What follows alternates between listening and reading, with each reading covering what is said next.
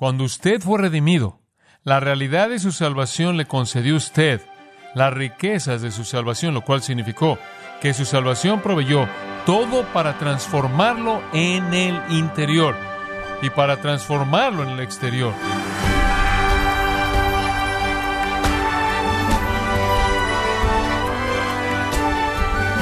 Le damos la bienvenida a Gracia a vosotros con el pastor John MacArthur.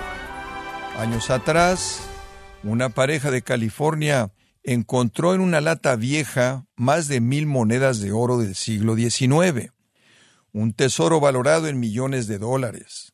Es increíble pensar que algo de tanto valor fue ignorado por tanto tiempo. Sin embargo, ¿No es esta la manera en que muchos cristianos viven cuando no valoran su salvación? Bueno, el día de hoy, el pastor John MacArthur, en la voz del pastor Luis Contreras, nos enseñará que atesorar lo que Dios ha hecho produce seguridad de salvación. En la serie, recordando lo que no hay que olvidar, en gracia a vosotros. Abra su Biblia si es tan amable junto conmigo en 2 de Pedro capítulo 1. Vea conmigo de nuevo los versículos 12 al 15 y le voy a dar el contexto para lo que oigo que Pedro está diciendo. Por esto, yo no dejaré de recordaros siempre estas cosas, aunque vosotros las sepáis y estéis confirmados en la verdad presente, pues tengo por justo, en tanto que estoy en este cuerpo, el despertaros con amonestación, sabiendo que en breve debo abandonar el cuerpo, como nuestro Señor Jesucristo me ha declarado. También yo procuraré con diligencia que después de mi partida vosotros podáis en todo momento tener memoria de estas cosas. Entonces Pedro dice, mientras que viva, voy a decirles que recuerden, y recuerden, y recuerden, para que controle su mente. En primer lugar, recuerde la realidad de su salvación. Recuerde la realidad de su salvación en los versículos 1 y 2. En segundo lugar, y por el día de hoy, quiero que se concentre en las riquezas de su salvación. Recuerde no solo la realidad, sino también las riquezas de la misma. Observe los versículos 3 y 4. Como todas las cosas que pertenecen a la vida y a la piedad nos han sido dadas por su divino poder, mediante el conocimiento de aquel que nos llamó por su gloria y excelencia, por medio de las cuales nos ha dado preciosas y grandísimas promesas para que por ellas llegaseis a ser participantes de la naturaleza divina, habiendo huido de la corrupción que hay en el mundo a causa de la concupiscencia. Ahora observa al final del versículo 3 un paralelo interesante. Él nos ha llamado a gloria y virtud. Ahora aquí regresamos al mismo concepto como lo vimos en vida y piedad. Vida y gloria y piedad y virtud son paralelos. Vida es lo interno. Gloria es lo interno, la gloria de Dios en el alma del hombre, la presencia de Dios que mora en el hombre, la piedad está afuera y la virtud está afuera y son lo externo. El punto es este, que Dios nos ha dado todo lo que necesitamos para lo interno y todo lo que necesitamos para lo externo, porque Él nos ha llamado a la gloria interna y a la virtud externa. Creados en Cristo Jesús para qué? Buenas obras adentro y afuera. Usted oye a la gente hablar de fe salvadora. Y si usted se refiere a algún tipo de fe que lo redime usted, pero no hace nada más por usted, no existe algo así. Solo hay un tipo de fe, fe viviente. Lo redime usted y lo mantiene usted en una vida de respuesta a Dios. Sigue que en donde hay vida, hay piedad. Sigue que en donde hay gloria, hay virtud y usted tiene todo lo que necesita para eso. Si su vida no es virtuosa y piadosa, no es la ausencia de recursos, es la ausencia de su voluntad. ¿Ha olvidado su posición? ¿Sabe una cosa? En Efesios 1 dice en el versículo 3, Él nos ha bendecido con toda bendición espiritual en los lugares celestiales. Es una afirmación magnánima. Nos ha bendecido con toda bendición espiritual. En otras palabras, Dios nos ha dado toda la capacidad necesaria y disponible, y puedo añadir otra, espiritual posible. Y después el versículo 4 simplemente añade, por medio de las cuales nos ha dado preciosas y grandísimas promesas. para que por ellas llegaseis a ser participantes de la naturaleza divina, habiendo oído de la corrupción que hay en el mundo a causa de la concupiscencia. Dios no solo nos ha dado todo lo que necesitamos ahora, pero nos ha dado grandes y preciosas promesas para mañana, ¿no es cierto? Y Él nos ha sacado de la corrupción, de la concupiscencia del mundo y nos ha hecho, y esta afirmación es suficiente simplemente para que usted se desmaye, un participante de la naturaleza divina. Ahora simplemente le digo, si usted no está viviendo de manera estable, usted de alguna manera está produciendo un cortocircuito. Usted está tapando el canal porque el poder está ahí. Como dije, no creo que hemos ni siquiera comenzado a ver lo que Dios puede hacer cuando nos encontramos limpiados de manera total y absoluta y su poder fluyendo a través de nosotros. Simplemente una palabra ahí, versículo 4 preciosas y grandísimas promesas. La palabra preciosas es timio y enfatiza un valor incomparable. No hay nada como ellas, son absolutamente sin paralelo. Y creo que es, en cierta manera, un juego maravilloso de palabras, porque allá atrás en el versículo 1 usted ve la palabra preciosa, fe igualmente preciosa, y eso significa de valor por igual. Toda nuestra fe es de un valor por igual, y toda nuestra fe de valor por igual está basada en promesas absolutamente sin paralelo. Fe preciosa, basada en promesas preciosas, y si usted fuera a regresar a Primera de Pedro, todas basadas en la sangre preciosa de Jesucristo. Oiga, ¿usted se le ha olvidado las riquezas de su salvación? ¿Se le ha olvidado el potencial, las promesas, lo que es usted? ¿Y sabe una cosa? Usted va por todos lados y conoce a personas y su perspectiva entera de la vida cristiana es un pequeño conjunto de reglas. ¿Sabe una cosa? Conocí unas queridas personas que son salvas y piensan en la vida cristiana como todas estas reglas insignificantes legalistas. Bueno, tú sabes, tienes que tener cuidado que no hagas esto y no hagas aquello. Y tienen todas estas cosas insignificantes y eso es todo. Eso es espiritualidad. Y después piensan que son espirituales porque han vivido al nivel de ese estándar. Están sentados ahí literalmente cargados de dinamita eterna y ni siquiera lo saben. Y toda su perspectiva cristiana es negativa en lugar de positiva. Y entonces somos ricos en recursos. Jamás olvide eso.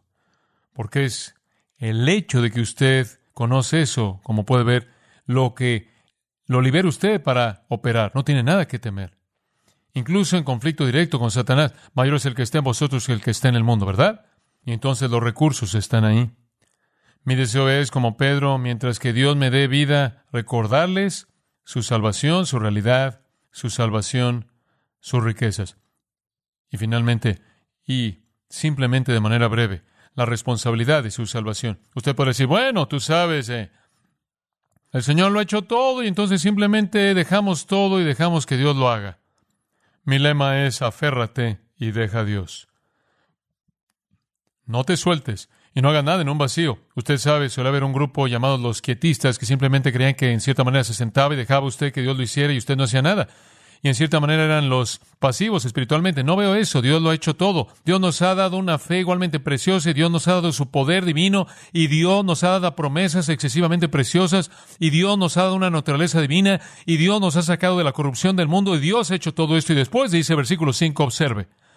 Y en una versión dice, y además de esto, pero la expresión literal es, por esta razón misma, debido a esto.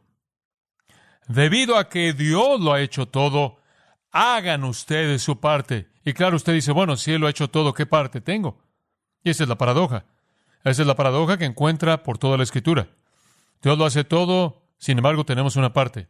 Y Él dice, por esta razón, poniendo toda diligencia, hombre, entrega todo lo que tienes, tenemos todo lo que necesitamos. Sin embargo, tenemos todo lo que podemos hacer para añadirle. ¿No es eso interesante? Es una paradoja. Nuestra posición es una cosa, nuestra práctica es otra. Tenemos todo lo que necesitamos, pero tenemos que aplicar eso. Ese es el llamado de Dios. Y dice usted, bueno, ¿qué es lo que tenemos en términos de responsabilidad? Bueno, observe, versículo 5. Poniendo toda diligencia, Por esto mismo, añadid a vuestra fe. Lo primero y la médula en la vida cristiana es fe. Creer en Dios, confiar en Dios. Ese es el ingrediente básico. Entonces comienza con eso y usted añade a eso, pero tiene que estar ahí. Usted fue salvo por fe, pero no es, entre comillas, simplemente una fe salvadora, es una fe viviente. Entonces la suposición es que usted lo ha tenido en todo este tiempo. Y la médula es que usted viva por fe. Esa es la única manera de vivir. Oigo a gente decir, oh, estamos tan preocupados por lo que está pasando en el mundo. O he oído a personas decir, oh, sabes, si las cosas no cambian en nuestro país, se acabó. Y no vivimos así. No vivimos por lo que dicen los medios masivos de comunicación, vivimos por la fe de Dios. Nos metimos en esto por fe y hemos sido establecidos y vamos a vivir por la fe. Y de pronto no vamos a dar la vuelta y tratar de vivir por vista. Habiendo comenzado en el Espíritu, somos perfeccionados en la carne. Escuche, creemos en Dios. Todo este asunto comenzó en el Espíritu y comenzó por fe y estamos viviendo por fe un día a la vez y creemos que es la manera en la que Dios quiere que vivamos en dependencia absoluta total de Él. Por fe creemos que Dios va a levantarnos un testimonio más grande, creemos que Dios nos va a levantar un ministerio más grande, va a traer a más personas en su reino, va a enviar a más a predicar, a enseñar y servir. Creemos en Dios para los fondos, instalaciones y lo que se necesite para hacer la obra que quiere que hagamos. Creemos en Dios para eso. Y Dios siempre ha probado ser fiel a esas cosas que Él desea hacer. Ahora la gente puede molestarse por muchas cosas, pero no puedo molestarme por cosas cuando sé que todo está en la mano de Dios. Digo, Dios simplemente controla todos los detalles de toda vida. Simplemente lo une todo. Fe es algo tan maravilloso. Voy a tomar un minuto para darle una ilustración. Mi esposa le dije a mi esposa un día, simplemente unos tres días antes de que llegamos a casa, dije, ¿sabe? Tengo que hablarle a cierta persona. Dije, Sé que está con cierta necesidad espiritual y prometí que le iba a llamar. No he podido llamarle, simplemente siento en mi corazón una necesidad por llamarle. Ella dice, mi amor, espérate que lleguemos a casa. Yo dije, simplemente no tengo ganas de esperar hasta que lleguemos a casa. Ella dice, solo son tres días. Yo le dije, sí, pero siento que necesito hablarle. Bueno, resulta que no pudimos alcanzarlo. Entonces me sentí mal, usted sabe, simplemente me estaba cargando. Entonces estábamos Viajando por las montañas de Colorado, camino a casa, nos detuvimos en un pequeño lugar llamado Urey, Colorado. Estábamos ahí manejando por la calle, un lugar agradable, a varios metros de altitud. Estábamos manejando por la calle. Marcos dice, ahí está tal y tal. Y él le habló, uno de nuestros amigos simplemente iba por la calle en su moto y acababa de pasar parte del verano con él en una conferencia. Y entonces nos acercamos y dijimos, hola, oye, Denis. Y él casi se cayó y dijo, hombre, ¿qué haces aquí? Entonces vamos camino a casa. Y él dice, no puedo creer esto. Él dice, hay un hombre en la ciudad esta noche que simplemente tiene que verte. Él ha estado hablando de ti y quiere verte. Y yo le dije, bueno, ¿quién es? Y él mencionó al mismo hombre al que yo necesitaba llamar. Entonces él dice, sígueme. Y él ahí se mete por el medio de la calle, usted sabe, y vamos ahí en nuestra camioneta atrás de él y iban, fuimos a un motel ahí al lado de la ciudad y hay unas 100 motos ahí estacionadas enfrente de este motel y entonces llegamos y el hombre, yo dije, ¿qué es esto? Ellos dijeron, es las 500 de Colorado, estos son los 100 mejores conductores en el mundo que están viajando por Colorado y están aquí subiendo por las montañas y cruzando el terreno. Tenemos unas cuantas piernas rotas y motos que están descompuestas, pero hay 90 de nosotros que quedan. Y esta es una carrera de motocross por todo Colorado. Y él dijo, ven, quiero presentarte a algunos de los hombres. Entonces él me presentó a Parnelli Jones y Dan Gurney, Rick Mears, que uno de los 500 de Indianápolis y otros 10 hombres y todos estos corredores de auto famosos, usted sabe. Y él me está arrastrando del uno al otro. Usted sabe, este es mi pastor. Él sigue diciendo, hola, mucho gusto. Arrastrándome como si estos hombres realmente estuvieran emocionados por conocerme, como puede ver. No me conocen, pero él realmente está emocionado. Entonces, finalmente, vamos con este hombre con el que sentía la necesidad de ver y él no podía creerlo. Y no podíamos creerlo. Aquí estamos. Él está viajando por Colorado en una moto y estamos pasando por ahí y nos encontramos en una noche y tuvimos nuestro tiempo juntos. Y él me dijo, usted sabe, él dijo, algo especial va a pasar esta noche, entonces ven conmigo al bar. Entonces yo le dije, bueno, yo no estoy acostumbrado a ese tipo de lugares. Yo le dije, bueno, quizás veo. Él dijo, no, no, tienes que venir. Entonces, en cierta manera, yo me infiltré. Una especie ahí como de bar del antiguo oeste. Y él dijo, solo queremos que veas que pasa esto. Tenían todos estos pilotos de autos y tenían este hombre que se puso de pie y fue presentado como el piloto número uno en Vietnam.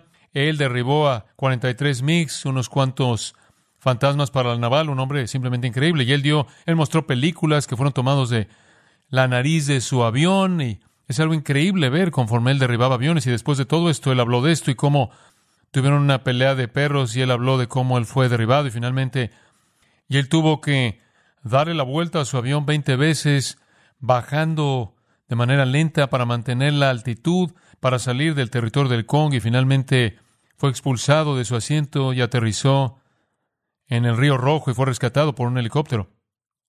Él dijo, conforme estaba descendiendo, sabía que habían solo dos cosas que podían preservar a un hombre. En primer lugar, en ser un prisionero de guerra, lo primero era una familia.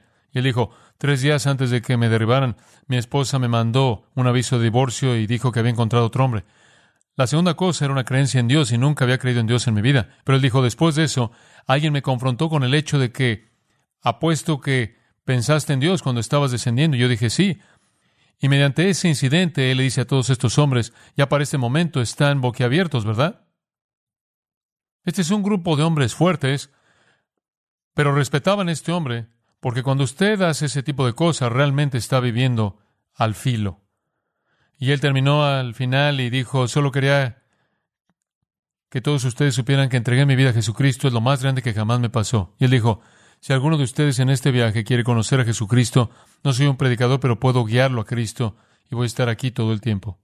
Bueno, qué cosa tan grande. Digo, estaba totalmente en silencio como está aquí en este momento. Y después Denny se levanta con su guitarra y él realmente puede tocar la guitarra. Él es el único hombre que conozco que puede tocar el coro aleluya en una guitarra de doce cuerdas. Él se levantó y él dijo, vamos a cantar algunas canciones cristianas. Y él tiene a todos estos hombres cantando coros. Y después él me presentó y pensé, hombre, usted sabe qué tiempo. Y ese tiempo, creo yo, fue especial para este hombre que necesitaba ver. Y Dios sabía que necesitaba verlo.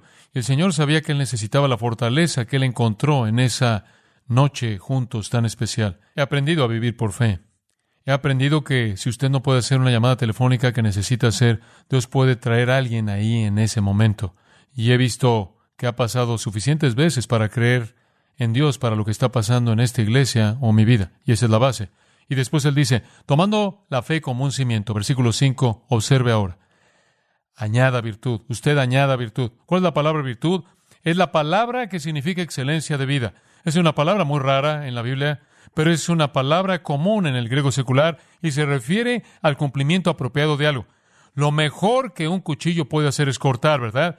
Y lo mejor que un caballo puede hacer es correr rápido.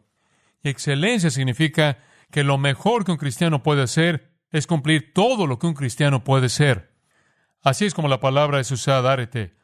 Es la excelencia de un hombre para que sea todo lo que un hombre puede ser, y todo lo que un hombre puede ser es ser como Cristo, y esa es la excelencia, esa es la virtud. Entonces usted añade a una vida de fe la excelencia de la semejanza a Cristo. Y usted añade a eso, dice el conocimiento, versículo 5. Y él usa una palabra diferente que la epigenosco de antes, que es el conocimiento profundo de salvación. Este es el gnosis, la sabiduría práctica. Usted añade a su fe excelencia de vida, aplicada en sabiduría práctica. Bondad en términos prácticos. Algunas personas tienen toda la información bíblica, simplemente no viven la vida. Pero conocimiento, que es conocimiento verdadero, actúa. Y en el versículo 6 dice, a su conocimiento añada dominio propio. Esto es para ustedes, Pedro dice, para que lo recuerden. Ustedes conocen esto, no les estoy diciendo lo que no conocen.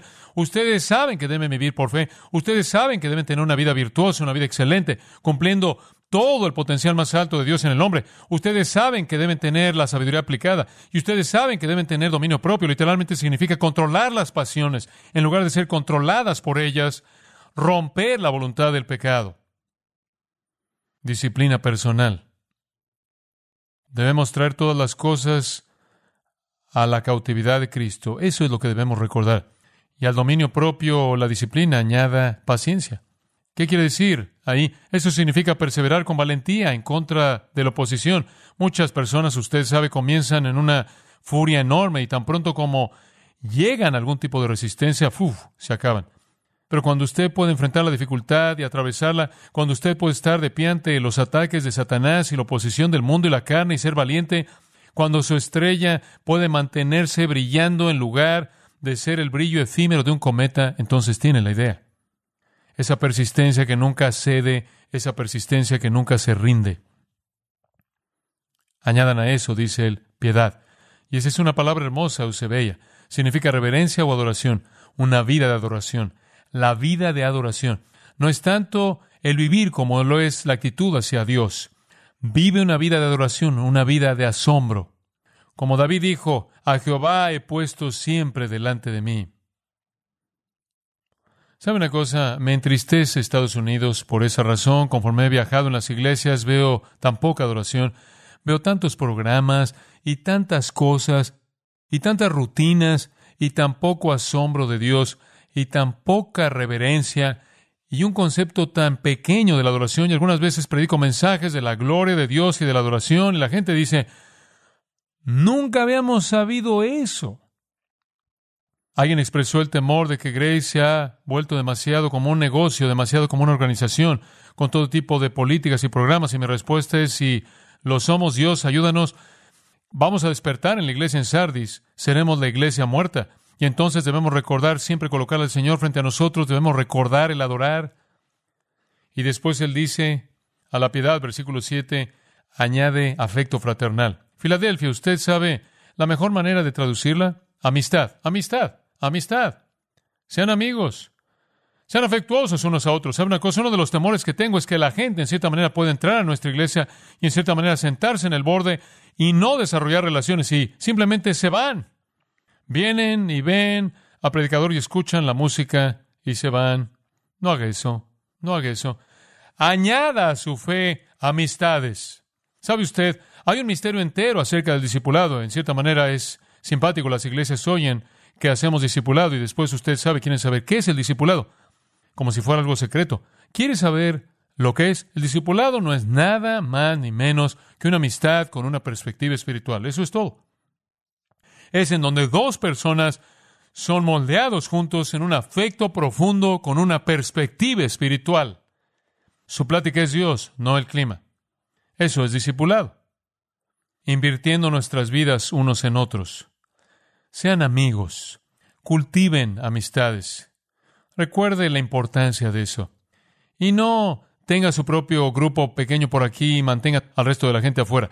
Cultive amistades nuevas. Abra sus corazones. Hablé con un pastor ahí en Delaware y le dije, usted estuvo en nuestra conferencia de pastores y yo le dije, ¿qué es lo que más te ministró? Y él dijo, bueno, tuvimos seminarios y cosas y demás interminables. Él dijo, es fácil responder.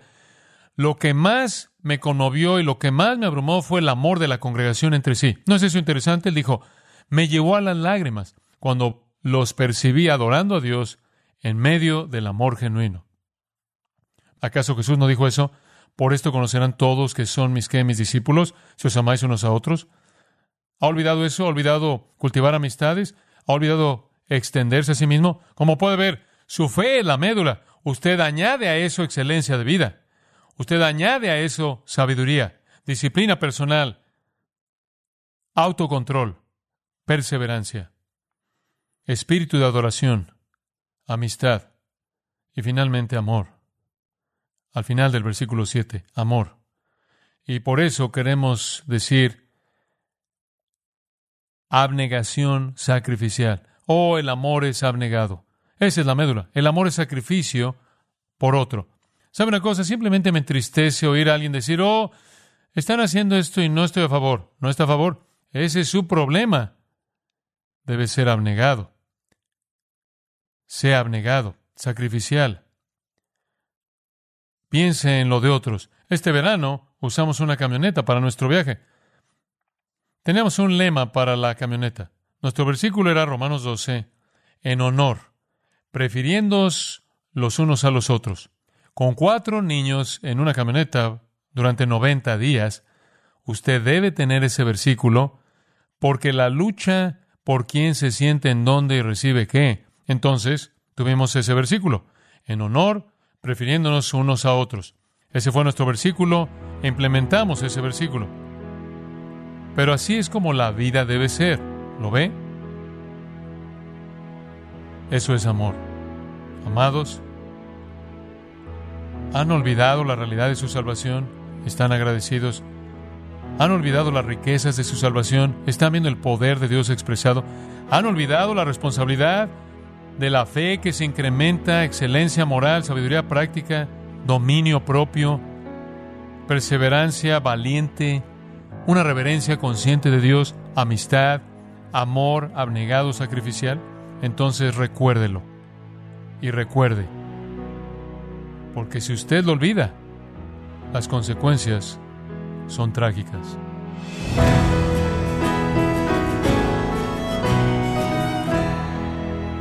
El pastor John MacArthur nos enseñó que aquellos que dan el valor que merece su salvación, caminan en obediencia y disfrutan de la intimidad con Dios. Nos encontramos en la serie Recordando lo que no hay que olvidar, aquí en gracia a vosotros. Estimado oyente, queremos recomendarle el libro Ante el trono de la gracia, el cual contiene una colección de oraciones que han sido oradas por John MacArthur con el propósito de preparar los corazones de su congregación para la predicación de la palabra. Adquiéralo en la página de gracia.org o en su librería cristiana más cercana. Recordándole también que puede descargar los sermones de esta serie recordando lo que no hay que olvidar, así como todos aquellos que he escuchado en días, semanas o meses anteriores, animándole a leer artículos relevantes en nuestra sección de blogs, ambos en gracia.org. Si tiene alguna pregunta o desea conocer más de nuestro ministerio, como son todos los libros del pastor John MacArthur en español, o los sermones en CD que también usted puede adquirir, escríbanos y por favor mencione la estación de radio por medio de la cual usted nos escucha en gracia a vosotros. Es importante conocer no solo el país y ciudad de donde usted nos escucha, sino también la radio. Para quienes contactan nuestro ministerio por primera vez, pueden solicitar una copia del mensaje de promoción sin costo alguno, un mensaje por oyente únicamente. Si usted vive en los Estados Unidos o Puerto Rico, escríbanos a Gracia Vosotros, P.O. Box 4000, Panorama City, California 91412. O puede escribirnos a través del siguiente correo electrónico radio arroba gracia.org. Y queremos agradecerle desde el fondo de nuestro corazón su tiempo y sintonía, y en nombre de John MacArthur y del personal de este organismo, invitarle para que nos acompañe en la próxima edición y así juntos continuar desatando la verdad de Dios un versículo a la vez, en gracia a vosotros.